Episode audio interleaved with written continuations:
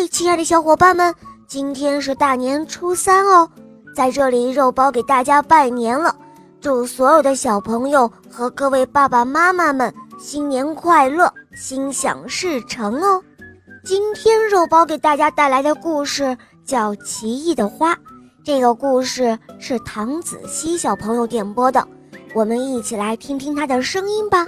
肉包姐姐你好，我叫唐子熙西，我来自广东珠海，我四岁半了。我喜欢小肉包系列童话《萌猫森林记》。我今天想点播一个故事，故事的名字叫《奇异的花》。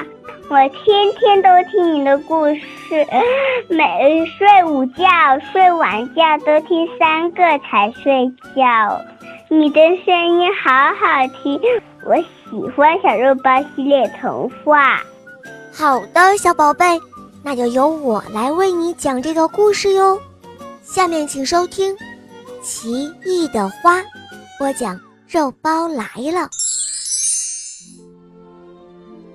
花园里有一朵奇妙的花，五彩晶莹剔透的花瓣，如同流水一般柔和明净；翠绿欲滴的叶子像两瓣合着的玉片，风一吹，便发出那清脆悦耳、银铃一般的笑声。雨点打在上面，便会奏出一段非常美的圆舞曲，一股淡淡的。甜甜的清香扑鼻，引来了无数的蝴蝶，还有鸟儿们。和煦的阳光透过花园里茂密的枝叶，斑驳的影子照在周围的草地上，一切是那样的幽静而又美丽。下课了，孩子们如潮水一般的涌出教室，他们来到花园。阳光轻柔地洒下来，沐浴在孩子们的身上。他们围着奇异的花，叽叽喳喳地议论着，不时会传出一阵朗朗的欢笑。新进幼儿园的琪琪被这美丽的花儿给迷住了，他瞪大了眼睛，怎么看都看不够。一站在花的面前，他就不想离开了。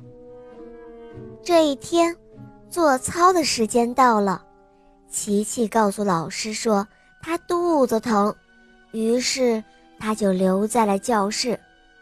当教室只有他一个人的时候，他飞快地跑向了花园，四下里瞧了瞧，伸手去摘那朵花。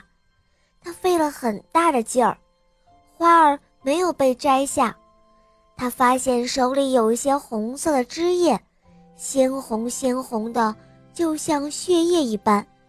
轻轻地闻了一闻，是一股腥味儿，仿佛听到了一声低低的哀嚎声。他头也不抬，一声不响地逃回了教室。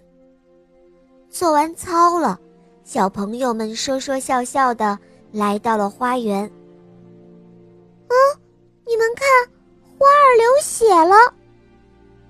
欢欢大声地惊呼着，于是大家都围拢了过来。这时，一阵风儿吹过，花儿没有了以往的欢笑声，它的头歪歪地耷拉了下来，花瓣的外沿已经枯萎黑掉了，显得暗淡无光。有一位小朋友。他叫小雪，他的眼睛湿润了起来，眼泪划过脸庞。冰冰从老师那儿要了一块创可贴，小心翼翼地贴在了枝干处。花儿流血了，希望贴上创可贴之后能为它止血止痛。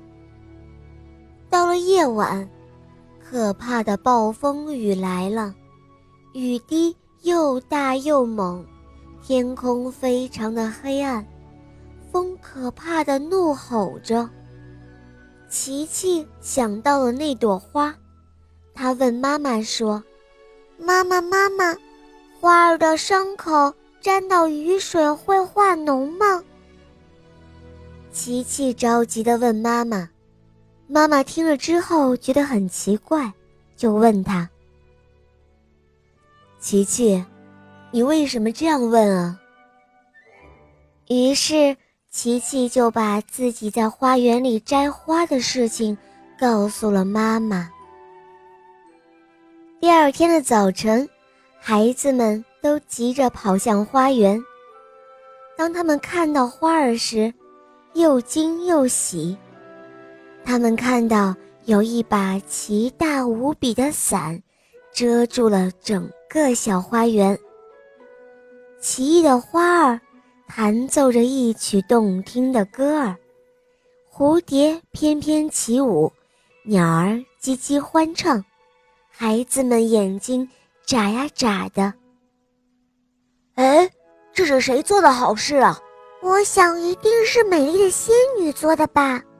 小朋友们议论着，听着小朋友们的议论，琪琪低下头，开心地笑了。